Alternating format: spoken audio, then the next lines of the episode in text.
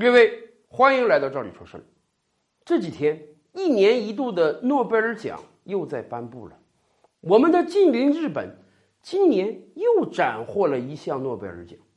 自二零零零年开始啊，十八年间，日本收获了十八次诺贝尔奖，一年一次，这个速度确实是让我们艳羡的。在二十一世纪初的时候呢，日本政府提出了一个规划。说，在未来五十年，至少要拿到三十次诺贝尔奖。今天看来，人家这个目标都定低了，恐怕三十年人家就能拿到三十个诺贝尔奖了。当然，在很多人艳羡日本的同时，我们也在反思：为什么今天我们的经济实力远超日本，而我们这些年来顶多收获了那么两三个诺贝尔奖呢？我跟大家讲。不要灰心，我们可以深刻的来剖析一下这件事情。大家知道吗？诺贝尔奖虽然是对诸多领域科技成就也好、文化成就也好的最高褒奖，但是真正拿到诺贝尔奖的人几乎都垂垂老矣了。有一个统计啊，基本都是集中在六十五岁到七十五岁这个年龄段，而他们的获奖成就呢，都集中在几十年之前。我们可以拿我国获得的两次诺贝尔奖来举个例子啊。屠呦呦在几年之前获得诺贝尔奖，可是她的研究成果呢是上世纪七八十年代。莫言也在几年之前获得了诺贝尔文学奖，可是莫言真正的创作高峰是上世纪八十年代末，甚至诺贝尔奖官方网站所截取的他的作品也是发表于一九八八年的。也就是说。诺贝尔奖虽然在今天颁布，但是它表彰的一般是二三十年之前的研究成果。那么，一个国家到底要有什么样的特质才能多获诺贝尔奖呢？对科学上的投入固然重要，可是这个国家的经济状况也是一个决定因素。日本今天能连续十八年十八次获奖。真正的原因不是这些年来日本科技和经济多强，而是三十年前日本的科技和经济有多强。三十年前，一九八八年、一九八九年的日本是个什么状态？那真的是个如日中天的状态。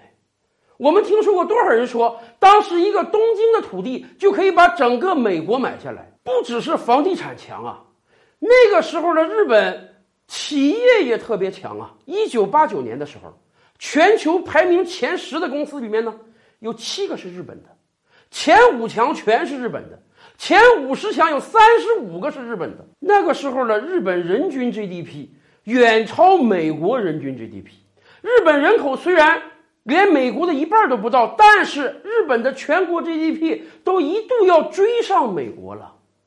有这么强大的经济实力，才能催生特别强大的科研能力，才能让日本在上世纪八九十年代末是一个非常强悍的状态。而那个时候所研究的诸多研究成果，保证了二零零零年以后日本连续十八年获奖。而三四十年前的中国是个什么状态？四十年前的今天，我们可刚刚开始搞改革开放啊。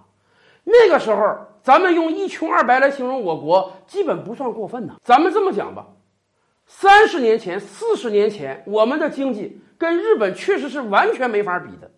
可是，今天的中国经济总量已经接近日本的三倍了。也就是说，进入到二十一世纪以后，我们才能在经济上和科研上跟日本一较上下。前几天我们还跟大家讲。有一个新的数据让几乎全球人吃惊，什么呢？大学排名，这可是英国的机构做的大学排名哦，全球很有公信力的。在这份排名中，清华大学排名全亚洲第一，力压日本众多大学。就在这份排名中，全球前两百强的高校中，中国内地占了七所，而整个日本才占了两所。今天很多日本人都说，他们早就没有三十年前的荣光了。今天很多日本人都担忧，再过十几年，日本科研会堕落到一个什么状态。所以，当今天日本在诺贝尔奖上屡有斩获的时候，很多人都问，为什么中国的大学没有获得诺贝尔奖？为什么清华大学排名第一也没有诺贝尔奖？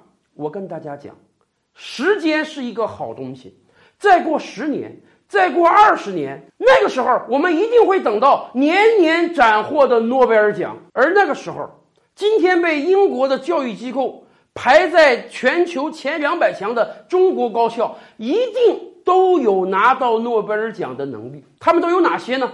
整个表格太长，我们就不一一赘述了。感兴趣的朋友，您可以回复“高校排名”四个字儿到赵理说事的微信公众号中，我们略给大家看一看。